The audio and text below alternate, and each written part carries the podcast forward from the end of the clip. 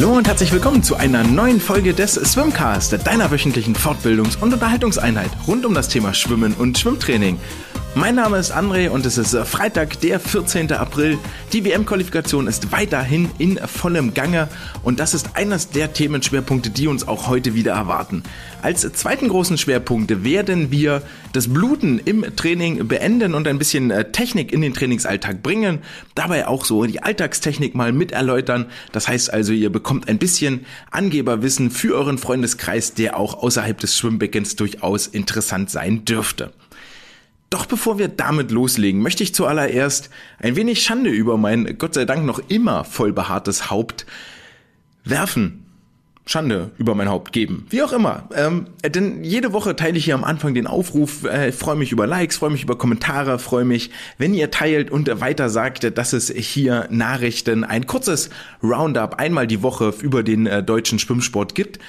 Aber ich sage dafür schon wahnsinnig lange nicht mehr Danke und deswegen möchte ich das jetzt hier stellvertretend für die vergangenen Wochen und Monate nachholen und ein dickes, fettes Danke an euch, an die Community rausschicken, an alle, die äh, kommentieren oder liken, an alle, die weitersagen und äh, spenden. Ihr seid diejenigen, die das kleine Projekt hier am Laufen erhalten und äh, wenn ihr euch nicht nur virtuell, sondern ganz real beteiligen möchtet an der Umsetzung dieser kleinen Schwimmshow, dann könnt ihr etwas in die virtuelle Badekappe werfen unter paypal.me slash swimcast dass ihr immer noch zuhört, wenn ich hier über Wettkämpfe, Nachrichten und äh, ein bisschen Wissenschaft spreche, ehrt mich wirklich und freut mich, dass es auf Anklang stößt. Deswegen hoffe ich, dass wir das Projekt noch sehr, sehr lange weiter fortführen können. Und eins kann ich an der Stelle tatsächlich auch verraten. Ich bin noch nicht am Ende der Schaffenskräfte angekommen, denn es sind durchaus äh, zumindest ein großes Projekt ist weiter in der Pipeline und auch andere kleinere Umsetzungen und Verbesserungen sind äh, dabei zu werden. Aber das Größte, was wir demnächst umsetzen werden, ist hoffentlich etwas, was wir schon im Mai starten können. Das wird dann wirklich nochmal Next Level und etwas, was es so bisher noch nicht gibt in der Berichterstattung über den deutschen Schwimmsport. Lasst euch davon überraschen. Mehr möchte ich an dieser Stelle hier gar nicht verraten. Was ich euch aber an dieser Stelle verraten möchte, das sind die Nachrichten der vergangenen Woche.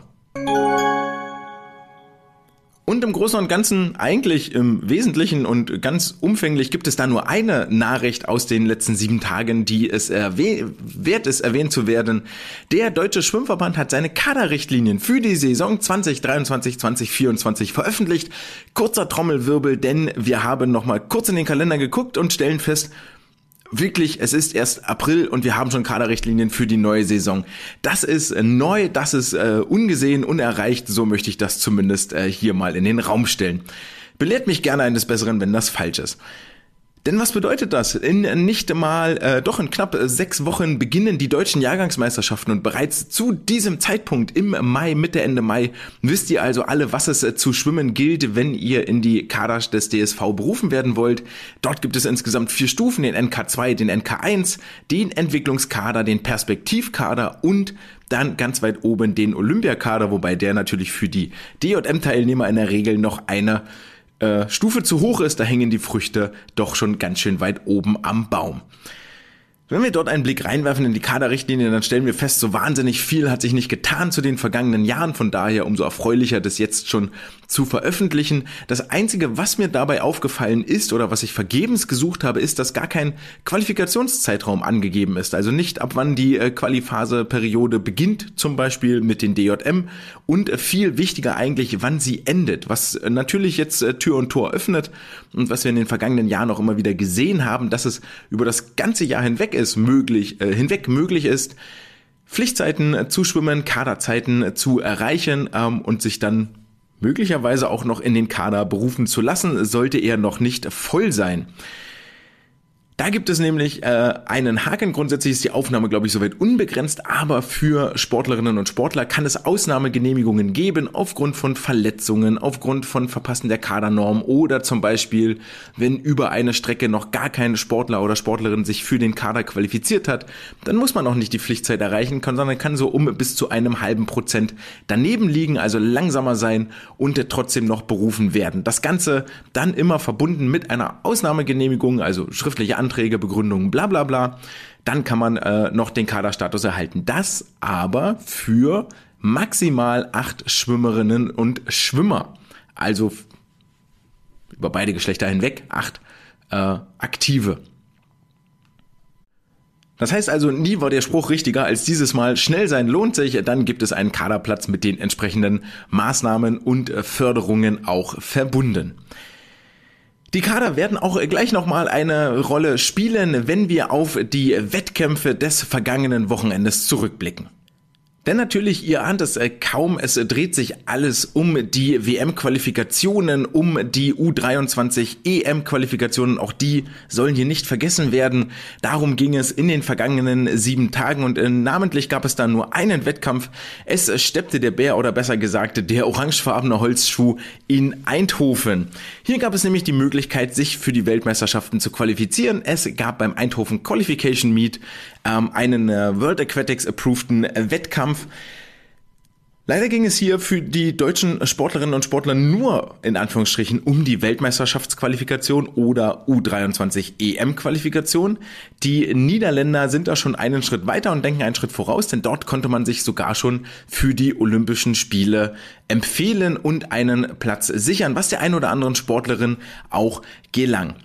Das ist natürlich äh, relativ interessant, denn Olympia ist wirklich noch eine ganze Weile hin, nämlich sage und schreibe 15 Monate und in den nächsten 15 Monaten kann extrem viel passieren. Unter anderem können Sportlerinnen oder Sportler, die jetzt noch knapp vorbeigeschwommen sind mit vielleicht zarten 18 Jahren, noch erhebliche Entwicklungsschritte machen, die dann nächstes Jahr im Frühjahr vielleicht dastehen und zwei Quali-Spots sind schon weg.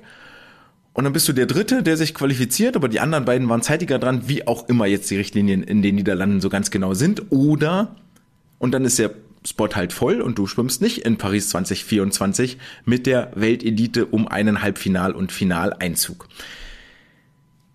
Weiterhin kann es natürlich passieren, dass äh, Sportlerinnen und Sportler, die sich jetzt ihren Platz erschwommen haben, völlig zu Recht, da fällt mir zum Beispiel eine Kira Toussaint ein, die inzwischen auch 29 Jahre alt ist, also nächstes Jahr 30 Jahre alt sein wird und da kann man wohl mal guten Gewissens davon ausgehen, dass die Trajektorie, dass die Sportlerlaufbahn nicht mehr wahnsinnig viel schneller werden wird, sondern im Zweifel sogar ein bisschen langsamer. Und dann äh, nimmst du eine Sportlerin mit, die auf dem absteigenden Ast ist und lässt dafür vielleicht eine junge, aufstrebende zu Hause schwieriges Feld, hier jetzt so lange im Voraus schon die Olympiaplätze zu vergeben.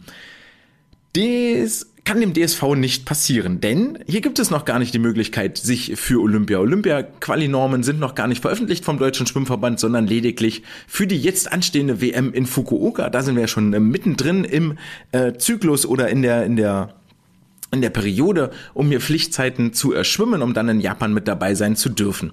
Parallel mit der Quali für Fukuoka hat der DSV auch die Quali-Normen äh, und die Quali-Bedingungen für die ähm, Weltmeisterschaften in Doha nächstes Jahr im Februar veröffentlicht und da wird's relativ interessant, denn wenn wir dort in den Text mal tiefer einsteigen, das mir jetzt erst aufgefallen, ähm, so gibt es auch hier einen Qualifikationszeitraum. Da müssen natürlich dann die entsprechenden Pflichtzeiten, das ist der FINA A-Cut, ähm, geschwommen werden bei einem von World Aquatics genehmigten Wettkampf. Das heißt, du kannst jetzt nicht einfach in deinem äh, 50-Meter-Pool dir eine Bahn mieten, dort ins Wasser hüpfen und dann die Pflichtzeit schwimmen, sondern das Ganze sollte unter insofern nochmal extra veröffentlichen äh, oder extra härteren Bedingungen stattfinden, als dass der Wettkampf äh, bei der FINA bei World Aquatics zur Genehmigung als Quali-Wettkampf eingereicht sein muss. Dazu gehören natürlich die Weltmeisterschaften in Fukuoka, die innerhalb dieses Zeitraumes liegen, den der DSV hier definiert hat. Und das ist Trommelwirbel vom 1.7. bis 31.8. Und da wird bei dem einen oder anderen jetzt vielleicht die Kinnlade runterklappen und so, Moment mal, der erste siebte, das ist ja mitten in der Sommerpause. Und richtig, genau das ist das Problem. Das ist mitten in der Sommerpause. Heißt also mit anderen Worten, es wird nicht so wahnsinnig viele Wettbewerbe geben, bei denen man seine Badekappe für Doha in den Ring werfen kann, ich lehne mich weit aus dem Fenster und nehme den Weltmeisterschaften in Fukuoka und ich äh, würde jetzt auch mich da mal weit aus dem Fenster lehnen und sagen, da das der absolute Saisonhöhepunkt sein wird, wer also im Vorfeld die Quali für Fukuoka schafft, also schon mal den FINA A-Cut unterboten hat, der wird das wohl auch dort in Japan können, den A-Cut zu unterbieten, dementsprechend für Doha qualifiziert sein. Und der zweite Wettkampf, der wohl zur Teilnahme berechtigen wird, und das ist äh, eine spannende Frage, die man hier mal in den Raum werfen äh, kann und sollte, vom 6. bis 9.7.2023 finden im Rahmen der Finals die deutschen Meisterschaften im Schwimmen in Berlin statt. Also ist jetzt die Frage, wird das ein World Aquatics Approved Meeting sein, wo man WM-Normzeiten schwimmen kann oder nicht? Und die Schwimmerinnen und Schwimmer müssen dann nochmal irgendwann Richtung August auf Bestzeitenjagd, auf Zeitenjagd gehen. Das impliziert dann natürlich auch, dass der Sommer eigentlich mehr oder weniger durchtrainiert wird, also bis August die Form halten, dann kann man vielleicht so zwei Monate, einen Monat Pause machen dann ist September, dann ist man eigentlich schon wieder im Grundlagenaufbau Richtung Olympia unterwegs. Das heißt, Doha im Februar ist dann September, Oktober, November, fünf Monate hin. Ach, ein Monat, anderthalb Monate vorher tapern, das heißt dreieinhalb Monate, dann kommt Doha, man kann das natürlich auch voll aus dem Training schwimmen, dann ist die Frage, wie sinnvoll ist es überhaupt dahin zu fahren, wie gut werden wohl die Zeiten werden und so weiter und so fort. Also es sind wahnsinnig viele ähm, tiefgreifende Gedanken, die man sich dort machen muss in der Trainingsgestaltung, im Moment eigentlich vielleicht mein Best Guess, wenn man in Doha wirklich dabei sein will, dann als so hart das jetzt klingt für eine Weltmeisterschaft, dann als Trainingswettkampf, voll aus dem Training, dort auflaufen, gucken, was geht, ähm, unter den höchsten Bedingungen mit Halbfinals, Finals und so ähm, mal testen, den ganzen Wettkampfablauf proben und trainieren. Ansonsten ist der Februar ja sowieso reine Trainingszeit und so ein bisschen saure Gurkenzeit, was die Wettkämpfe angeht. Etwas, wo die äh, Schwimmerinnen und Schwimmer in der Regel nicht mit Höchstleistungen unterwegs sein werden. Es dürfte also spannend sein zu sehen, wie sich die ganze Leistung dann Richtung Sommer entwickelt. Damit genug in die Zukunft geschaut, die Glaskugel einmal beiseite stellen. Wir nehmen den Blick zurück in die Gegenwart beziehungsweise leicht in die Vergangenheit, gehen in die Niederlande ins äh, Land der Käseräder, um noch mehr Klischees zu bemühen. Nun ja, lassen wir das äh, beiseite in die Gegenwart nach Eindhoven ins Peter van den Hogenband Swim Stadion. Und ähm, dort waren einige deutsche Athletinnen und Athleten am Start. Vor allen Dingen die äh, großen Teams aus Hamburg und aus Essen waren dort vor Ort. Das Ganze garniert mit ein paar ähm, Hannoveraner Sportlerinnen und Sportlern und jetzt habe ich vielleicht noch jemand vergessen, von der SG Ruhr waren noch äh, äh Sportler dabei. Und aus München war noch eine Sportlerin mindestens mit dabei, die wir auch gleich noch erwähnen werden. Alle mehr oder weniger frisch aus dem Trainingslager, also direkt an äh, Trainingslager angeschlossen, dieser Wettkampf. Und da merkt man ja schon auch immer wieder, dass äh, Schwimmerinnen und Schwimmer dort aus dem Wasser kommen und sagen, oh, puh, direkt nach dem Trainingslager hätte ich nicht gedacht, dass ich so schnell bin. Und trotzdem passiert das überraschenderweise immer wieder. Und ich fand, obwohl der Wettkampf einiges an Stimmung hat vermissen lassen und jetzt so die ganz großen Highlights gefehlt haben, weil wir natürlich auch sehr verwöhnt waren von den ähm, Zeiten und Ergebnissen, Weltjahresbestzeiten und den ähm, zahlreichen WM-Normen von Magdeburg vom vergangenen Wochenende, war das beim zweiten Blick für den äh, für die deutschen Sportlerinnen und Sportler ein sehr sehr erfolgreiches Meeting. Allen voran bei den Männern. Und ich fange mal in alphabetischer Reihenfolge im Vornamen an und ziehe das dann nicht stringent durch. Aus Gründen war es äh, der 20-jährige Cornelius Jahn, der über die Rückenstrecken überzeugt hat, jetzt international mit ähm, Zeiten aufhorchen ließ, die äh, ja, aller Ehren wert sind. Der schwamm dreimal Bestzeit über die 50, 100 und 200 Meter Rücken und durfte sich zuallererst am ersten Wettkampftag über die 200 Meter Rücken zweimal durchs Wasser werfen. Schlug dort im Finale nach einer Minute 59,6 Sekunden an und ist damit nach Lukas Mertens, überraschenderweise, aber Hörer, Freunde des Podcasts wissen das inzwischen, dass äh, Lukas auch Rückenschwimmen kann. Ist Cornelius jetzt der zweite Deutsche in diesem Jahr, der unter der Zwei-Minuten-Marke die vier Bahnen Rücken absolvieren kann. Also da gibt's nicht so wahnsinnig viele von und generell sind die Rückenstrecken im Moment, zumindest was die 200 Meter Distanz angeht, doch schon hart verwaist. Also hier eine Lücke, in die er reinschlagen kann. Es folgten am nächsten Tag die 50 Meter Rücken, wo er nach 24,99 Sekunden das Rennen beendete, damit das erste Mal unter der 25 Sekunden Marke blieb und äh, dann äh, schon offenbarte, 200 Meter sehen irgendwie ein bisschen zu lang aus. Wenn man sich die 50 Meter Rücken anguckt, hat man so ein bisschen das Gefühl, da fehlt es an der Frequenz, da ist nicht so die richtige Spritzigkeit da, könnte man vielleicht auch noch ein bisschen höher aus dem Wasser kommen, aber ähm, wahnsinnig viel Druck, richtig große Zuglänge mit dabei, da ließ sich schon so ein bisschen erahnen anhand der Bilder, ne, die 100 Meter, die könnten richtig, richtig Freude machen. Und so war es dann auch am nächsten Tag, denn die 100 Rücken absolvierte er in 54,4 Sekunden und setzt sich damit auf den ersten Platz der deutschen Bestenliste und baut damit ein bisschen Druck zumindest auf auf Ole Braunschweig und Marek Ulrich, die beide jetzt in den kommenden Meetings nachlegen müssen. Denn über die 100 Meter Rücken geht es nicht nur um den Einzelstart bei der Weltmeisterschaft, sondern auch durchaus um einen Platz als Startschwimmer der 4x100 Meter Lagenstaffel. Keine Frage, Ole und Marek haben das drauf. Beide sind beide schon hohe 53er Zeiten geschwommen. Davon ist Cornelius jetzt so weit aber auch nicht mehr weg und ich freue mich schon sehr, auf das Duell, was wir da in Berlin dann in äh, anderthalb Wochen oder in einer Woche schon gut sehen werden. Damit hat es für Cornelius noch nicht gereicht, sich für die WM direkt zu qualifizieren. Für die Pflichtzeit äh, war das noch nicht genug. Aber er schwamm damit immerhin dreimal über alle drei Strecken unter der U23 EM-Norm und auch zweimal die Norm für den Perspektivkader des deutschen Schwimmverbandes. Da sind wir wieder bei den Kadernormen. Und natürlich, glaube ich, völlig klar, der Sweet Spot waren da eindeutig die 100 Meter Rücken, was für ihn auch die punktbeste Leistung an diesem Wettkampfwochenende war. Und das sieht schon wirklich sehr, sehr gut aus mit äh, wahnsinnig viel Wassergefühl, mit einer schönen Länge. Klar ist ja auch irgendwie Cornelius, wenn man das sieht im Fernsehen, irgendwie 2,20 Meter groß, hat riesig schlachsige Arme, die quasi kurz über den Fußboden schleifen und dann ähm, ist es nur eine Frage der Technik und des Trainings, diese langen Hebel auch ins Wasser zu bringen und das ist ihm hier ganz herausragend gelungen.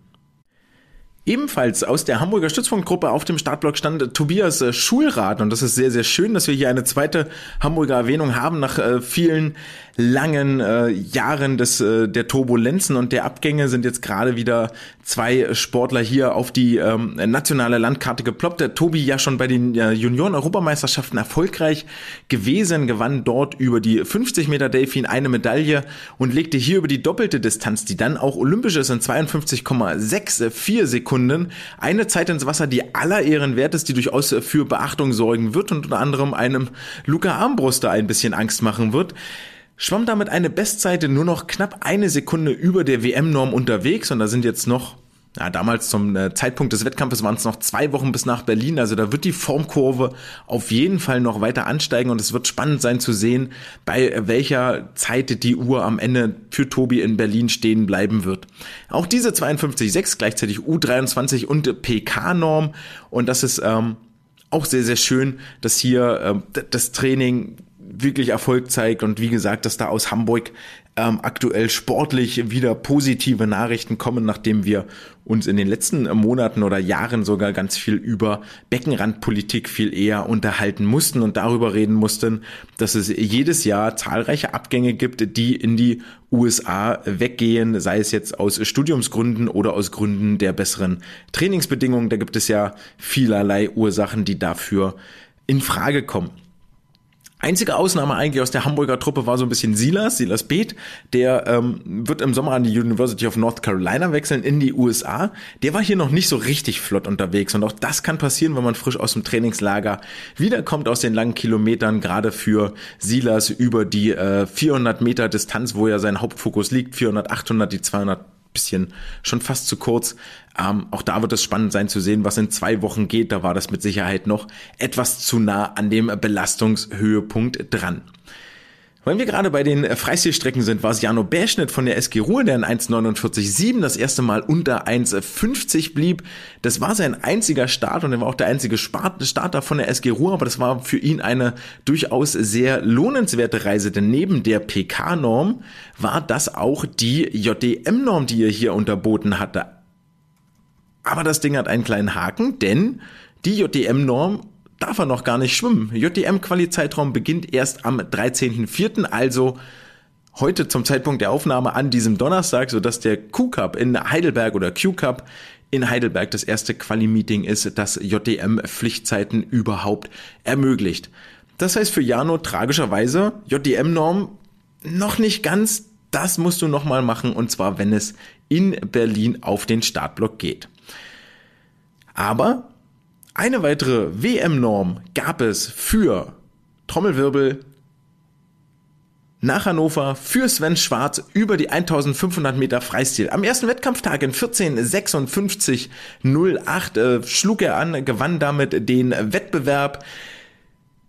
und unterbot damit die WM-Norm um vier Sekunden. Herzlichen Glückwunsch an Sven und nach Hannover. Ähm, damit äh, stammen vier der besten sieben Zeiten über diese 30 Bahnen Distanz in diesem Jahr aus Deutschland, was mal wieder ein äh, Ausdruck ist der immensen Leistungsdichte, die wir hier aktuell in der schwarz-rot-goldenen Republik haben. Und ähm, Sven ist damit der drittschnellste Deutsche über diese Strecke in diesem Jahr. Damit für ihn derzeit nach jetzigem Stand kein Startplatz in Fukuoka und das ist schon irgendwie wahnsinnig traurig. Es folgte für ihn noch ein weiterer Start am letzten Wettkampftag am Sonntag über die 400 Meter Freistil in 347,57 blieb er acht Zehntel über der WM-Norm, aber da wird mit Sicherheit noch ein bisschen Luft nach oben sein.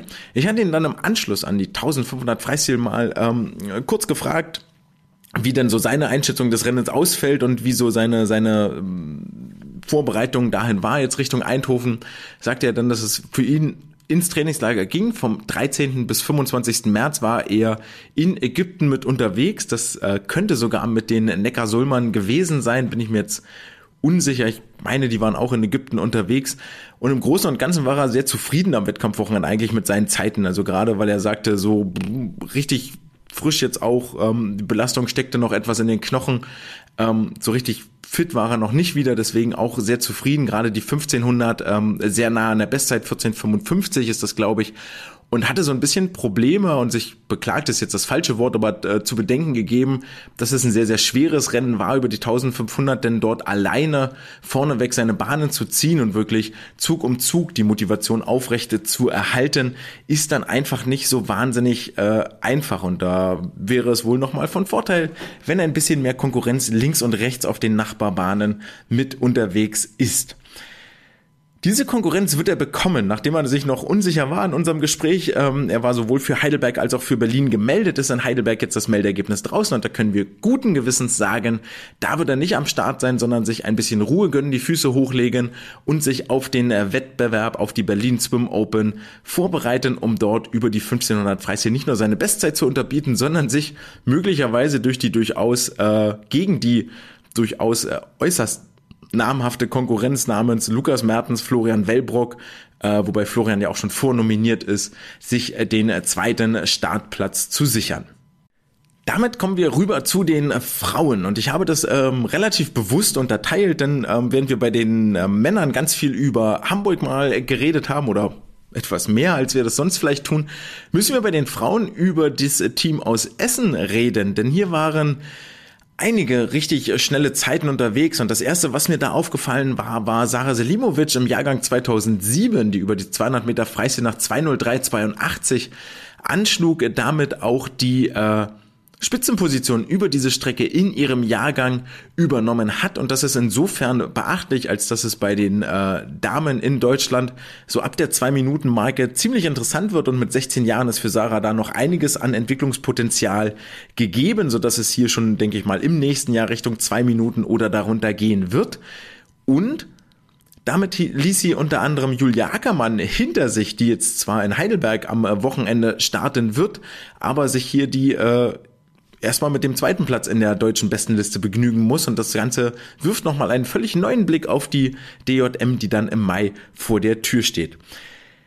Aber nicht nur über die 200 Freistil war Sarah sehr, sehr schnell, sondern auch über die halbe Distanz in 57,4 Sekunden schwamm sie auf den Topplatz in ihrem Jahrgang. Und das nicht etwa knapp und mal ebenso im Anschlag mit letzter Luft, sondern mit knapp einer Sekunde Vorsprung vor der aktuell Zweitplatzierten. Und das will schon was heißen, sich über eine so kurze Strecke diesen riesigen Vorsprung aufzubauen, gerade in der Phase der Saison, wo jetzt alle langsam immer schneller werden und immer besser werden. Und das merkt man auch an den Zeiten, wenn man in die besten Listen reinguckt, das ist schon wahnsinnig viel äh, nur aus 2023 zu sehen, was entweder im Februar, März oder jetzt auch im April geschwommen worden ist von den jungen äh, Sportlerinnen und Sportlern. Und Sarah ist eigentlich nur Ausdruck einer großen Entwicklung, die in Essen zu beobachten ist über die vergangenen Jahre und jetzt auch noch mal etwas mehr an Fahrt gewinnt, denn da geht im Nachwuchs richtig was, da geht's richtig richtig voran und das hat glaube ich durchaus mit einem Namen zu tun, nämlich mit Stefan Wittki, der vor einem Jahr vor anderthalb Jahren, boah, jetzt müsste ich lügen, 2022 oder 2021, ähm, unter anderem das Zepter im Nachwuchsbereich dort in Essen mit übernommen hat, hat ja Jan Glocke damals beerbt und war aus äh, Dortmund äh, rübergekommen. Das ist ja nicht, nicht so weit, die äh, Viertelstunde, 20 Minuten Fahrtweg, die man da zwischen den beiden Städten im Ruhrgebiet hat. Und Stefan hat aber nicht nur seine Expertise mitgebracht und seine Personality, sondern auch noch einige Sportlerinnen, die hier die Trainingsgruppe in Essen verstärkt haben und jetzt weiter auf dem aufsteigenden Ast sind. Auch die ganze SG Dortmund, der ganze Erfolg, der dort in den Jahren zuvor gewachsen war, war eng mit seinem Namen verknüpft und es ist eigentlich schön zu sehen, dass er das jetzt hier in Essen weiter mit einbringen kann. Zusammen mit der sehr erfahrenen Nicole Endruschat leitet er die äh, Bundesstützpunktgruppe, wo andere, unter anderem äh, Sarah auch Mitglied ist. Und wenn man dort mal auf der Homepage durch die Gruppenmitglieder durchscrollt, dann stellt man fest, dass diese BSP-Gruppe eine sehr, sehr junge Gruppe ist. Und das ähm, merkt man da auch, ja, die ganz großen Zeiten für die offene Klasse fehlen, also die, die, die Spitzenpositionen oder die Spitzenschwimmer aus Essen, die bei den offenen deutschen Meisterschaften äh, sicher um Medaillen mitschwimmen, die ist doch arg geschrumpft, gerade so vor allen Dingen im Vergleich zu den äh, vergangenen Jahren. Dafür ist der Nachwuchs gerade auf einer sehr, sehr breiten Basis aufgestellt. Das sieht man unter anderem auch daran, dass äh, Juliana Boxka aus dem Jahrgang 2006 hier in Eindhoven wirklich überzeugt hat, eine 25,51 die PK-Norm geschwommen ist, die jetzt vom DSV veröffentlicht wurde und damit auch nur in Anführungsstrichen drei Zehntel über dem Altersklassenrekord für 17-Jährige geblieben ist, den aktuell noch Angelina Köhler hält und dieser Rekord ist inzwischen schon sechs Jahre alt. Normalerweise fallen diese Altersklassenrekorde ja immer zum Ende einer Saison. Ja, bei den DJM geht dann äh, richtig was und dann, wenn man, wenn sich die Schwimmerinnen und Schwimmer nochmal im Dezember oder so auf die lange Bahn bewegen, dann geht da auch nochmal was an Rekorden. Von daher, ähm, einfach weil da nochmal ein Jahr, ein Dreivierteljahr Entwicklung mit drin ist, wo die Muskeln wachsen, wo man älter wird, wo die Pubertät ihre Arbeit verrichten kann. Umso erstaunlicher, wenn man hier so zeitig am Jahresanfang und fernab des Höhepunktes, auch die DJM sind ja noch durchaus etwas hin, schon so nah an den Altersklassenrekorde ranschwimmt. Diese 25,5 ist auch äh, dahingehend nochmal erstaunlich, wenn man das ein bisschen in Relation rückt, denn damit war sie vier Zehntel schneller als die ein Jahr ältere Nina Sandrine Jetzi, die ihrerseits im vergangenen Jahr JDM-Siegerin über eben diese Distanz äh, geworden ist. Ähm, und das ja, sorgt äh, ist Ausdruck dieser, dieser Leistungsdichte, die da im Moment äh, vorherrscht. Äh, grundsätzlich muss man sagen, dass äh, Nina hier in Eindhoven nur so ein mittelgutes Meeting hatte, äh, mag das gleiche zutreffen wie auf Silas, ja, Trainingslager in den Knochen, vielleicht ein bisschen krank, manchmal sagt man sich ja auch einen auf, wenn man aus den südlichen Ländern kommt mit all den Klimaanlagen und Flugzeugfliegereien, aber ähm, das soll hier Julianas äh, äh Erfolg überhaupt gar nicht schmälern. Und zu diesen drei genannten äh, Mädchen, äh, jungen Frauen gesellen sich äh, dann noch einige andere Sportler, die man vielleicht schon mal gehört hat. Simon Reinken, Philipp Peschke auf der Jungsseite, eine Carla Hessmann, eine Fee Lukosch auf der Damenseite, die für einiges an Furore wohl noch sorgen werden. Und auch generell bei den Essenern, ja, die DJM-Wertung, da gibt es ja seit zwei Jahren, gibt es ja diese Nachwuchswertung, ähm, die da von Aquafil ins Leben gerufen wurde. Dort äh, wurde der Rückstand auf die Magdeburger, die gewonnen hatten, zwei Jahre in Folge verkürzt und es wird spannend sein zu sehen, ob sie dieses Jahr dann die Spitzenposition übernehmen können. Auch das Ausdruck einer sehr, sehr starken Basis. Die Frage, die sich da aber stellt, ist tatsächlich, wie nachhaltig und langfristig ist denn eigentlich diese Entwicklung dort? Und wie ähm, nachhaltig ist der Nachwuchs wirklich ausgebildet? Sind das jetzt nur kurze Strohfeuer, wo viele positive Faktoren aufeinanderstoßen? Ja, bisschen größer, bisschen stärker, mit gerade mal die richtigen Trainingsreize gesetzt? Oder fußt das tatsächlich auf einem breiten Fundament, wo viel über Talent kommt, über Zuglänge, über ähm, Wassergefühl? Denn die DJM, dort waren die Essener auch schon mal stärker als so in den vergangenen Jahren. Da gab es zwar noch keine Jugendwertung, also aber vor allen Dingen so in den Jahren ähm, 2017 und davor waren sie schon richtig, richtig erfolgreich unterwegs mit vielen Medaillen, hatten dort oft den ersten Platz in der Mannschaftswertung, äh, in der inoffiziellen Mannschaftswertung anhand des Medaillenspiegels belegt. Aber dann erfolgte eine Phase der Rückläufigkeit von 2017 bis 2020, nahmen die Erfolge so sukzessive ab, bevor sie jetzt wieder einen Aufwärtstrend zeigten. Und es wäre grundsätzlich schon sehr wünschenswert, wenn dort in der Mitte des Ruhrgebietes ein äh, starker und gut aufgestellter äh, Standort für das Schwimmen wäre, der eine Leistungskonzentration ermöglicht, denn da sind ja durchaus noch einige andere Möglichkeiten mit angeschlossenen Essen, sei es jetzt eine Diagnostik oder ein Internat oder ähnliches, zumal NRW auch der mitgliederstärkste Landesverband im DSV ist und auch äh, gerade aus dem Punkte wäre es wünschenswert, wenn dort nachhaltig etwas in den Seniorenbereich, in den Erwachsenenbereich mit hochgeführt wird, was dort an der Basis so leistungsstark heranwächst. Eine, die in Essen dann mit groß geworden ist und in den Erwachsenenbereich übergegangen ist, ist Katrin Demler. Sie hatte zum Sommer hin ihren Trainingsmittelpunkt nach Hamburg verlegt, nachdem sie eine sehr, sehr durchwachsene Saison 21-22 erlebt hatte, scheiterte 2021 denkbar knapp an der Olympia-Quali. Da fehlten bloß einige Zehntel über die 200 Meter Lagen. 212 teilte sie sich die Spitzenposition, ich glaube mit Zoe Vogelmann oder mit Kim Herkle, da müsste ich jetzt lügen. Ähm, und war jetzt hier in Eindhoven wieder unterwegs. Er musste ja die DKM aussetzen, weil sie sich äh, verletzt hatte und konnte jetzt das erste Mal, glaube ich, wirklich zeigen, was in ihr steckt. Und mit zwei Minuten 14 schwamm sie so schnell wie in den vergangenen zwei Jahren nicht mehr. Und damit schließt sich so ein bisschen der Kreis wieder zu den Hamburgern, wo wir auf der Jungsseite zwei sehr gute Leistungen hatten, die jetzt auch auf der Frauenseite von einer guten Leistung mit unterfüttert wird. Auch dort ist es ja durchaus so, dass der Seniorenbereich nicht mehr so irre stark und irre zahlreich vertreten ist, sondern viel über den Nachwuchs neu nach oben kommen muss. Ergänzt werden die sehr, sehr guten Frauenergebnisse aus München von Julia Tietze, die über die 100 Meter Brust als erste Sportlerin des DSV in diesem Jahr in, unter der 1 Minuten 10 Marke blieb in 1.09.81, belegt sie aktuell den ersten Platz in der offenen Klasse und ähnlich wie Kati ist sie jetzt das, äh, so schnell gewesen wie seit, dem, seit der Olympiasaison 2020, 2021 nicht mehr, also nach zwei Jahren hier mal wieder unter einer Minute 10 geblieben.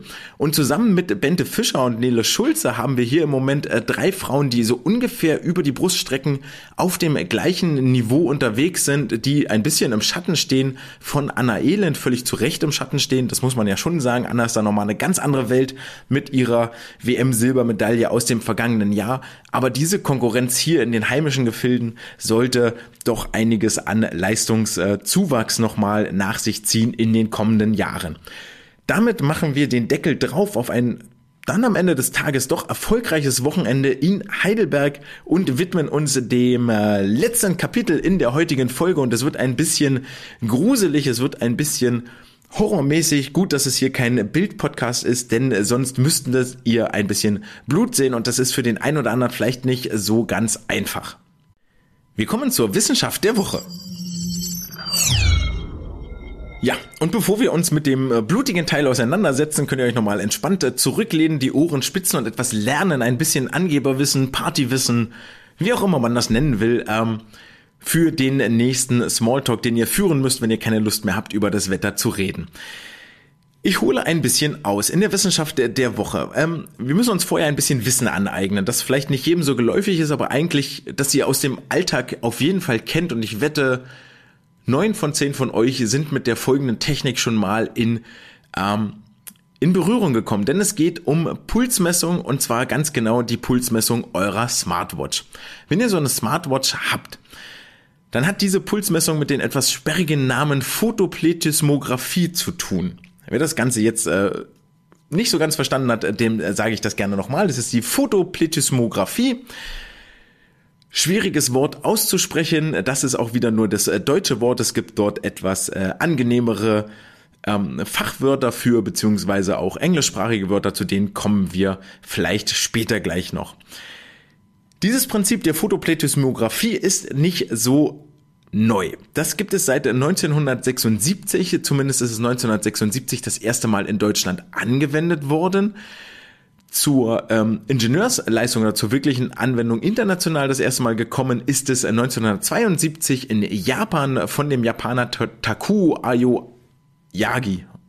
Ja, es ist der, der es ist die Wissenschaft der komischen Namen. Ähm, und damit eigentlich schon äh, quasi 50 Jahre alt. Aber hat jetzt Eingang gefunden in eure Smartwatch, in eure Apple Watch und alles andere. Wie funktioniert das Ganze jetzt und was hat das äh, gleich mit der Wissenschaft der Woche zu tun? Wenn wir einen Blick in den Körper werfen, dann hat es, äh, dann wird ja alles versorgt durch den Blutkreislauf und Blut im Körper existiert in äh, exakte zwei Stadien. Es gibt das sauerstoffreiche Blut das äh, aus der Lunge kommt, vom Herzen in den Körper gepresst wird, wo also an das Hämoglobin kleine Sauerstoffatome, Sauerstoffmoleküle gebunden sind. Das ist das Blut, was auch gemeinhin als etwas roter, dann äh, etwas röter aussieht. Und dann gibt es das äh, sauerstoffarme Blut, quasi das, was dann aus dem Muskel wieder rausfließt und Richtung Herz unterwegs ist. Das sauerstoffreiche Blut wird in, in Arterien gepumpt, äh, pulsiert schön mit jedem Herzschlag durch die Arterie durch.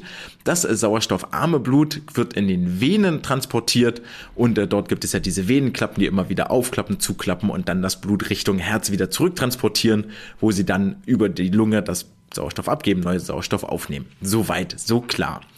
Dieses sauerstoffreiche Blut hat natürlich einen äh, Fachnamen, das äh, oder beziehungsweise das Hämoglobin, das dort das Sauerstoff gebunden hat, hat einen Fachnamen. Das Ganze heißt oxygeniertes Hämoglobin. Das sauerstoffarme Blut, also dort, wo am Hämoglobin kein Sauerstoff mehr dranhängt, das ist ein desoxygeniertes Hämoglobin. Und diese beiden Zustände des Hämoglobins haben unterschiedliche optische Eigenschaften. Also, wie schon mal angedeutet, ja, mit Sauerstoff reich ist ja eher rot, sauerstoffarm ist eher dunkel. Und wenn ihr jetzt eure Smartwatch mal anguckt, dann habt ihr dort auf der Rückseite grüne LEDs. Und diese grünen LEDs, die scheinen leuchten auf euer Handgelenk und machen dort nämlich witzigerweise Folgendes. Die durchdringen die oberen Hautschichten und werden dann vom sauerstoffreichen Blut reflektiert, während sie vom sauerstoffarmen Blut absorbiert werden. Und diese Reflexion des sauerstoffreichen Blutes, das ist etwas, was dann durch die Haut wieder ausdringt und neben eurem grünen neben eurer grünen LED auf der Smartwatch ist auch ein äh, Sensor verbaut, der nämlich dieses reflektierte grüne Licht misst und registriert. Der stellt also fest, ah, hm, kommt grünes Licht wieder zurück. Ah, hm, schon wieder grünes Licht zurück. Schon wieder grünes Licht. Ah, wieder grünes Licht. Naja, und der Rhythmus, in dem dieses grüne Licht zurückgeworfen wird, das ist der Rhythmus, mit dem das Blut durch die Arterien wandert wir erinnern uns zurück, das hängt mit dem Herzschlag zusammen. Das ist also das, was die Watch registriert, aus der sie dann eure Herzfrequenz ermittelt. Tada! So einfach ist dieses Prinzip. 50 Jahre alt, ist jetzt endlich im Alltag angekommen, zumindest im, äh, ja, so wie man im Alltag, der noch nicht wahnsinnig viel mit Sport zu tun hat. Und der Bogen kommt jetzt, denn das ist der Grund, warum ich euch das alles erzähle. Es geht hierbei nämlich um die Nahinfrarotmessung, um die Nahinfrarotspektroskopie und das gleiche Prinzip, was ihr jetzt hier in eurer Smartwatch habt, das gleiche Prinzip wird auch für die Pulsmessung im Krankenhaus angewendet. Ihr erinnert euch vielleicht, dass so eine ähm, die Sauerstoffsättigung im Blut, wer von euch schon mal im Krankenhaus war oder ein bisschen mal jemanden begleitet hat, weil er nett war und Händchen halten wollte, der wird festgestellt haben, dass alle, die dort eingeliefert werden und dann ähm, auch ähm, irgendwo mal auf eine Liege kommen, weil sie vielleicht ein etwas Schwereres haben oder Medikamente kriegen, die kriegen so einen kleinen Clip an den Finger ge geheftet. Und auch in diesem Clip ist quasi ein, äh, eine Lichtquelle verbaut, die dann wiederum auf der Gegenseite, also es sind quasi auf der einen Seite wird es ausgesendet, auf der anderen Seite oben am Nagel, dort ist der Sensor verbaut, dort wird dann dieses einfallende Licht registriert. Und jetzt wundert ihr euch vielleicht, wenn ihr euch das anguckt, kommt da gar kein grünes Licht raus, sondern Infrarotlicht. Das hat folgenden Grund. Das Infrarotlicht, was dort ausgestrahlt wird, das durchdringt den Körper. Das heißt, da kann man ähm, etwas besser messen. Und ähm, jetzt geht es wieder darum, dass äh, sauerstoffreiches Blut, also das ist das, was dort gemessen wird, dieses äh, der, der Sauerstoffgehalt im Blut wird ja damit gemessen. Dieses sauerstoffreiche Blut hat wieder ein anderes Absorptionsspektrum als das sauerstoffarme Blut. Das heißt, ich kann damit quasi messen, wie groß ist die Sauerstoffsättigung in meinem Körper, in den Blutgefäßen hier am Finger. Das ist das, was mit diesem Clip am Finger dort getan wird. Ergo, wir machen uns also zunutze, dass wir rausfinden können, wie viel Sauerstoff haben denn die roten Blutplättchen oder hat denn das Hämoglobin hier aufgenommen? Und der äh, spannende Teil an der ganzen Geschichte ist eigentlich, dass dieser Messwert, also das wird ja nie in einem Absolutwert angegeben, sondern immer in einem Prozentbereich. Und ähm, weil der Absolutwert nämlich absolut unpraktikabel ist, der hängt von so viel ab, wenn wir einen, ähm, wenn wir einen Sensor haben, der zum Beispiel an einer dunklen Haut angebracht ist oder auf einem Tattoo oder ich habe sehr fettes Gewebe. Ähm, die Gewebestruktur spielt da eine Rolle, je nachdem wie viel Infrarotlicht dort durchkommt. Dann je nachdem kommt ein anderer Absolutwert auf der anderen Seite an und wird vom Sensor registriert und das ist für Person zu Person quasi unterschiedlich. Das heißt, ich messe jetzt, weil ich ja weiß, hm, ab und zu fließt dort mal ähm, sauerstoffreiches Blut durch, dann fließt wieder ähm, kein Blut durch, weil kein Herzschlag ist, dann kommt wieder sauerstoffreiches Blut und ich weiß, dass das sauerstoffreiche Blut ähm, ja gut, im Prinzip ist das gleiche, kann sein, dass ich jetzt gerade vertausche, aber dass das sauerstoffreiche Blut das äh, Infrarotlicht absorbiert, dann weiß ich, okay, wenn jetzt hier gerade mal kein, kein Blut durchfließt, dann kriege ich 100% des ausgestrahlten Lichtes, kommen drüben auch an. Wenn dort sauerstoffreiches Blut durchfließt, dann kommt, ähm, dann kommt weniger Licht drüben an. Und diese Differenz, die ich dort habe, das ist, aus der kann ich dann die äh, Sauerstoffsättigung ausrechnen. Mit anderen Worten, wenn in meinem Blut gar kein Sauerstoff wäre, dann würden immer 100% ankommen und dann hätte ich 0% Sauerstoffsättigung. Wenn mein äh, Blut völlig sauerstoffleer ist, dann wird alles absorbiert und ich hätte, ja, ihr wisst, was ich meine. Muss ich nochmal erklären? Oh Gott. Also ich glaube, es ist äh, klar geworden, was ich hiermit sagen wollte. Ja, wird es so. Das heißt, daraus berechne ich, wie groß ist der Sauerstoffgehalt im Blut. Und dann gibt's so Grenzwerte, bis 95 Prozent ist, glaube ich, alles, alles tutti und dann geht's relativ schnell. Ab 85 wird's lebensbedrohlich und dann äh, werden die Pfleger und Ärzte ein wenig hektisch. Gut, haben wir das geklärt. Wir wissen jetzt also, wie wir eine Pulsmessung machen, wie wir eine Sauerstoffsättigung im Blut messen können, ohne dass wir irgendwie wirklich Blut abnehmen müssen. Und jetzt schlagen wir den Bogen wirklich zum sportlichen Kontext, denn dieses Prinzip der Sauerstoffmessung im Blut Lässt sich das Ganze denn auf den trainingswissenschaftlichen und sportwissenschaftlichen Kontext nutzen? Lässt sich das Ganze im Leistungssport irgendwie anwenden? Warum das Ganze spannend ist, dazu kommen wir gleich. Erstmal das Paper, das stammt von Dalam, Dalam, Dalamitros, Semaltiano, Tubekis, Kabasakalis. Das sind äh, griechische Forschende, die in der Frontiers in Sports and Active Living im Jahr 2021 ein Paper veröffentlicht haben mit dem tollen Titel Muscle Oxygenation, Heart Rate and Blood Lactate Concentration during Submaximal and Maximal Interval Swimming. Die haben sich also angeguckt, wie hoch ist der Sauerstofflevel im Muskel, die Herzfrequenz und die Blutlaktatkonzentration während submaximalen und maximalen Schwimmens. Wieso ist das Ganze interessant und warum äh, vergleichen Sie das? Wir haben ja mal irgendwann gelernt, und wenn nicht, gibt's jetzt einen kurzen Exkurs nochmal, submaximales und maximales Schwimmen basiert auf anaerober Energiegewinnung, also ohne Zuhilfenahme von Sauerstoff, dafür auf Kosten von Laktatproduktion. Damit das Laktat wiederum abgebaut wird, brauche ich Sauerstoff. Deswegen ist der aerobe Stoffwechsel dann doch irgendwie wichtig, wenn ich in anaerober Belastung bin. Und wenn ich das Ganze jetzt ähm, relativ kurz gestalte, dann kann ich dahin kommen und sagen, okay, woher kommt der Sauerstoff? Bestimmt nicht aus der Atmung, dass er vom Blut dorthin transportiert wird, sondern erstmal das, was sowieso schon im Blut ist und das, was im Muskel ist. Der Sauerstoff wird benutzt und quasi werden dort die Sauerstoffspeicher leer gepumpt, um das Laktat im Muskel zu verstoffwechseln. Und jetzt erinnern wir uns zurück. Wir konnten, haben gerade eine Messmethode festgestellt oder Messmethode kennengelernt, mit der wir eine Sauerstoffsättigung im Blut, im Organismus messen können. Und bisher findet diese Leistungsbestimmung oder die, ähm, die Bestimmung, wie gut der anaerobe Stoffwechsel funktioniert, über eine Laktatbildungsrate, über einen Laktatwert im Blut statt. Wie messen wir das Laktat im Blut? Richtig.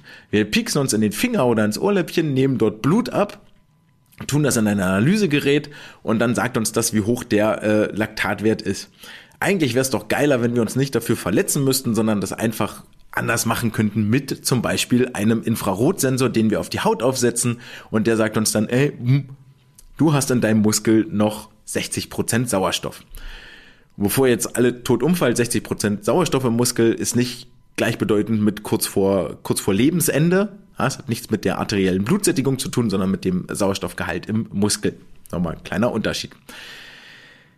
Das haben sie sich jetzt hier angeguckt und versucht, ähm, Parallelen zu ziehen zwischen, zwischen der Blutlaktatkonzentration, der Herzfrequenz und dem Sauerstoffgehalt im Muskel, Muskel, der Muscle Oxygenation. Wie haben sie das Ganze gemacht? Sie haben sich zwölf SchwimmerInnen geschnappt, neun Männchen, äh, drei Weibchen und haben sie folgendes Testprotokoll machen lassen.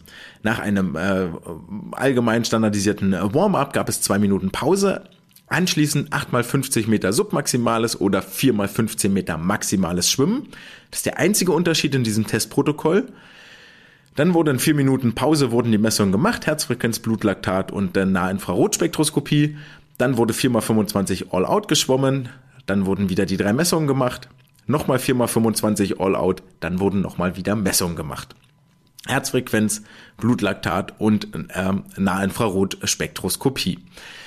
Diese Nahinfrarot-Spektroskopie macht irgendwie ja auch Sinn, in dem Muskel zu messen, der benutzt wird. Also haben sie dafür den Delta-Muskel des dominanten Armes genommen und haben dabei folgende Ergebnisse erhalten. Zuerst mal, war das Testset überhaupt geeignet, hier den, ähm, hier die Messung zu machen, die man dort gerne machen wollte? Und da stellte sich raus, ja, hurra, war es. Denn der Blutlaktatwert steigt im Laufe des Testes an, ebenso der Puls. Das heißt, nach dem Einschwimmen, also nach den 8x50 oder 4x25 war der Puls am niedrigsten.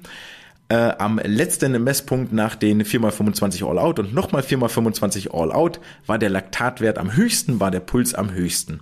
Hooray! Das heißt, wir haben schon erstmal einen Test kreiert, der irgendwie so das tut mit unserem Körper, was wir uns gehofft haben. Des Weiteren stellen sie fest, es war eigentlich für den Verlauf der Messung und alles äh, egal, ob es äh, eine submaximale oder eine maximale Vorbelastung gab. Das war auch am Ende für die ähm, Schwimmzeit und äh, für die ganzen Parameter nicht entscheidend. Also vielleicht so ein kleines Gimmick, was man hier noch irgendwie mitnimmt. Und dann haben sie die Sauerstoffsättigung im Muskel gemessen und das Ganze korreliert mit dem Blutlaktatwert beziehungsweise mit der Herzfrequenzkorrelation. Also geguckt, gibt es einen Zusammenhang, einen linearen, einen lichtlinearen, einen exponentiellen, wie auch immer der aussehen kann. Idealerweise kennt man so einen linearen Zusammenhang. Das heißt, je höher der eine Wert, desto größer ist der andere Wert. Vielleicht ein einfaches Beispiel, was man jetzt aus dem, äh, aus dem Sportkontext nehmen kann. Äh, je größer der Brustumfang bei den Männern, desto größer ist die Leistung im Bankdrücken. Wäre ein linearer Zusammenhang wird sich irgendwo absetzen. Also sei es drum. So. Ähm, und hier haben sie genau das Gleiche festgestellt. Das heißt, ähm, auch hier gab es einen, einen, eine Korrelation zwischen äh, die, diesen Werten, zwischen denen, die man schon kennt, also dem Blutlaktatwert und dem äh, der Herzfrequenz und dem noch unbekannten Wert der Sauerstoffsättigung im Muskel. Und hier wird es jetzt spannend, weil nämlich diese Sauerstoffsättigung im Muskel nach der Vorrede, die wir wissen, ja, wir brauchen Sauerstoff, um Laktat umzuwandeln in ein äh, nicht schädliches äh, Produkt für die Leistungserbringung, sinkt entsprechend auch mit steigender Belastung die Sauerstoffsättigung im Muskel und zwar von 60 Prozent auf 52 Prozent auf 48 Prozent nach dem letzten Versuch. Das Ganze beim submaximalen Schwimmen, beim maximalen Schwimmen von 57 auf 48 auf 38 Prozent. Also hier schon ein relativ äh, großer Unterschied ähm, zwischen den beiden äh, zwischen den beiden Protokollen hinsichtlich der Sättigung im Muskel.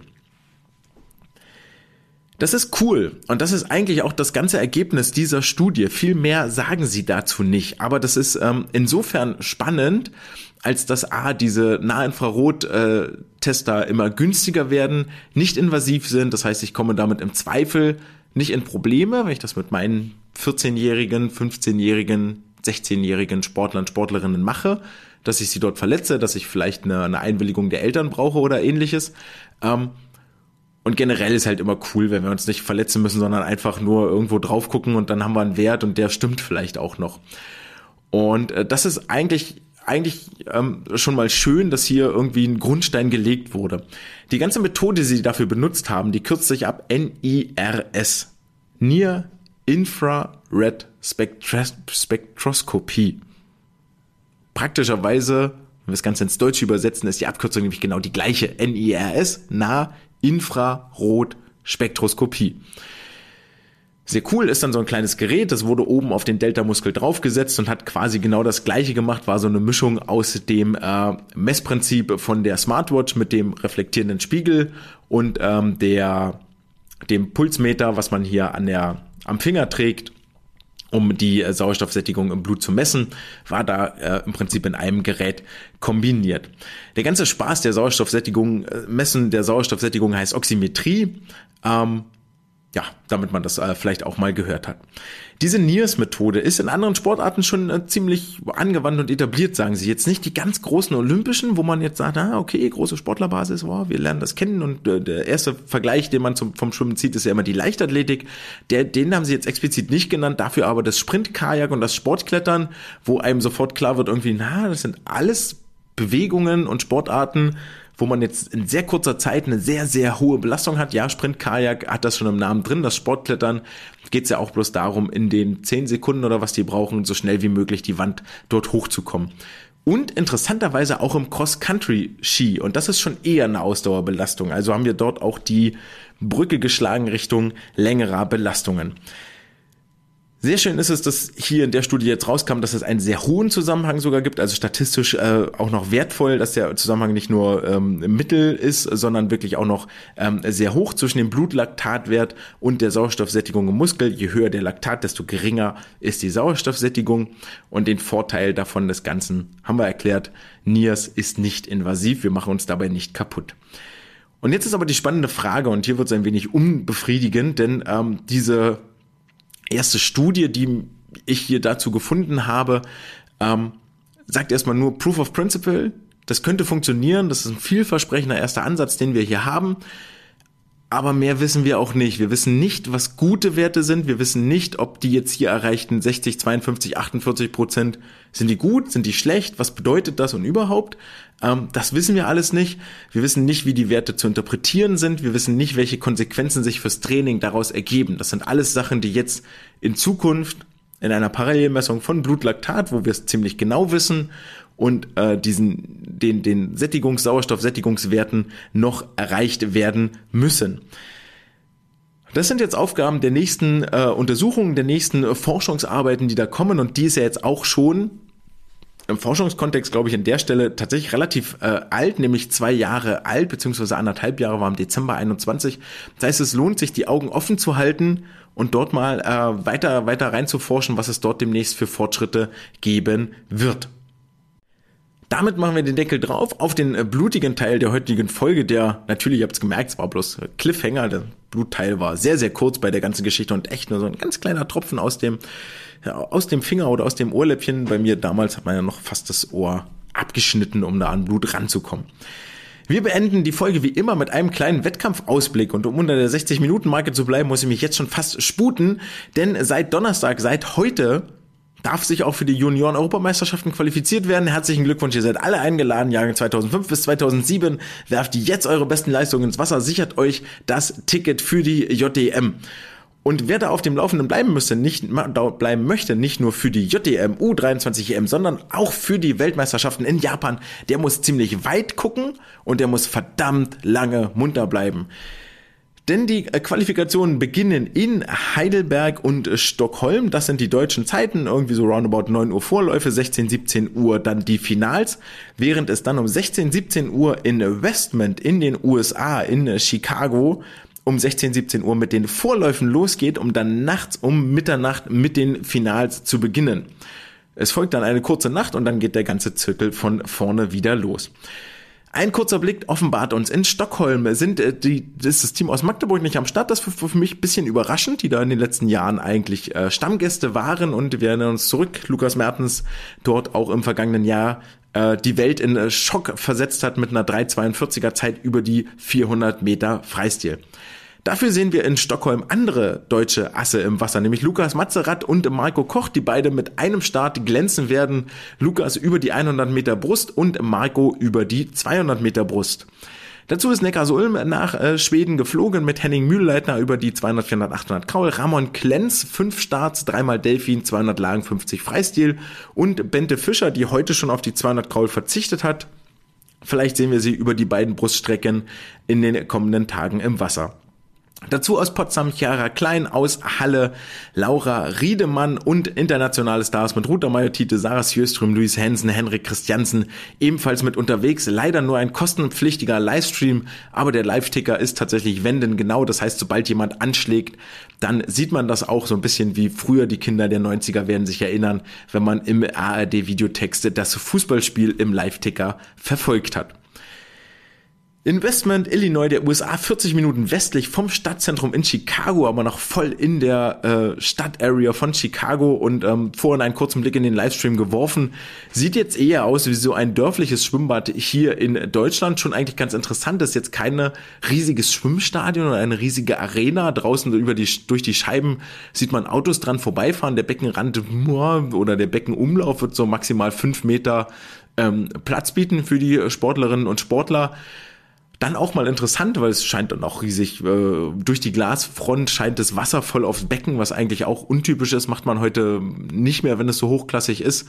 War dann doch mal interessant zu sehen, dass es auch hier in den USA sehr, sehr einfache Meetings gibt. Warum mache ich diese lange Vorrede? Weil hier auch äh, sieben äh, deutsche eins, zwei, drei, vier, fünf, sechs, ah, ja, kann ich zählen, sechs deutsche Sportler im Wasser sein werden, allen voran Anna Elend, die sich äh, heftiger Konkurrenz erwehren, wird erwehren müssen über die Bruststrecken, nämlich unter anderem gegen Annie Laser, Lily King und Lydia Jacobi, wird dreimal über die Bruststrecken ins Wasser gehen und der 100 Brust Vorlauf sah auf der Rückbahn gerade schon echt verdammt stark aus, das war sehr beeindruckend, ähm, wie sie sich dort durchs Wasser äh, geschwommen hat. Dazu sind äh, Marius Kusch über die 50 und 100 Meter in Delfin und Freistil unterwegs, Erik Friese 100 Delfin, 50 100 Freistil, Björn Kammern nicht zu vergessen, 5 Starts, 50 100 Delfin, 50 100 Rücken und 100 Meter Freistil. Dazu Danny Schmidt über die 200 400 Lang und die 200 Meter Freistil und Trommelwirbel, Julia Mozinski wird im Wasser sein über die 100, 200 Meter und 400 Meter Freistil. Also für die 4x200 Freistil, 4x100 Freistil Staffel die Badekappe in den Ring werfen. Damit sind wir fertig mit den deutschen Startern und wer wirklich aufmerksam ist, der wird merken, es fehlt ein Name und zwar ein ziemlich großer und ziemlich bekannter Name. Äh, Raphael Miroslav ist nämlich nicht mit am Start in den USA und das war sehr überraschend. Was dazu geführt hat, äh, eine kurze Nachfrage mal zu starten, ob denn alles okay sei oder aber irgendwie Fuß gebrochen, Kopf ab, irgendwas ähm, komisches passiert, weshalb er auf den Start bei der einzigen WM-Qualistation in den USA verzichtet und die Antwort war relativ simpel.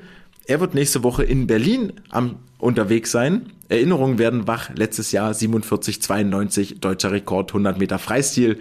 Vielleicht wird das am nächsten Samstag nochmal genauso schnell. Ebenfalls Investment dabei aus internationaler Sicht Lian Marchand über die 200 Brust, 200 Delfin, 200 und 400 Meter Lagen. Einschalten lohnt sich, der YouTube-Kanal von USA Swimming überträgt die Wettbewerbe. Ich denke mal, ebenfalls einen Livestream wird es geben aus Heidelberg, wo sich die deutsche Elite, die gerade hier ist, ähm, um die Tickets für die internationalen Highlights prügeln wird.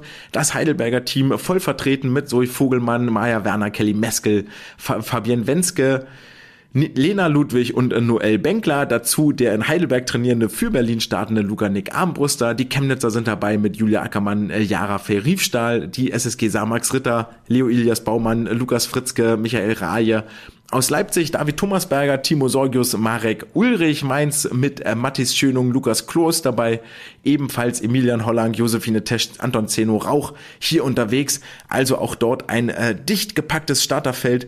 Einschalten lohnt sich, Vorläufe dauern so roundabout zwei Stunden, die Finals werden wohl ähnlich sein, auch wenn ich noch nicht so ganz verstanden habe, warum es denn, ähm, ich glaube, drei Finalläufe gibt. Dazu werden am 17.04. die australischen Meisterschaften beginnen mit einem gewissen Joscha Salcho zusammen, also ab nächsten Montag bis zum 20.04. sollen die stattfinden, Montag bis Donnerstag für die Australier noch nicht das Qualification Meet, aber Joscha wird die Gelegenheit nutzen und sich versuchen für die 400 Freistilstaffel und über einen Einzelstart für das DSV-Team zu qualifizieren. Damit machen wir den Deckel drauf auf diese Folge. Ich hoffe, ich habe euch ein bisschen den Mund wässrig gemacht für das kommende Wettkampfwochenende, bei dem es rund um den Globus um schnelle Zeiten und Startplätze für die internationalen Wettkampf-Highlights geht. Ihr habt mindestens äh, gelernt heute, wie eure Smartwatch den Puls misst und im besten Falle auch verstanden, warum Nahinfrarotspektroskopie vielleicht als neue Messmethode in den kommenden Jahren Einzug in die Becken der Republik und weltweit erhalten wird. Ich hoffe, ihr könnt die letzten Einheiten im sonnigen Trainingslager noch genießen und im Anschluss bei den verschiedenen Wettkämpfen, die euch mit Sicherheit durch den Rest der Saison begleiten werden, die Früchte der harten Arbeit ernten. Schwelgt in Erinnerungen an amüsante Freizeiten, die ihr hattet unter der Sonne am Pool im Schwimmbecken. Wie gesagt, eigentlich immer die schönste Zeit des Jahres und ein bisschen blutet das Herz, wenn ich euch da im Freibad in der südlichen Sonne rumschwimmen sehe. Ich freue mich drauf, euch am kommenden Samstag, surprise, surprise, am 22.04. in Berlin bei den Berlin Swim Open in der Halle zu sehen. Ähm, freue mich immer, wenn äh, gegrüßt wird und mal gucken, wie meine Rolle dort aussehen wird. Bleibt gesund, seid locker und nett zu euren Mitmenschen, seid so, wie ihr die Welt um euch herum haben wollt. Ich freue mich drauf auf viele neue Zeiten und wenn ihr nächste Woche wieder dabei seid, das war's erstmal für heute. Wir hören uns nächsten Freitag wieder. Ciao!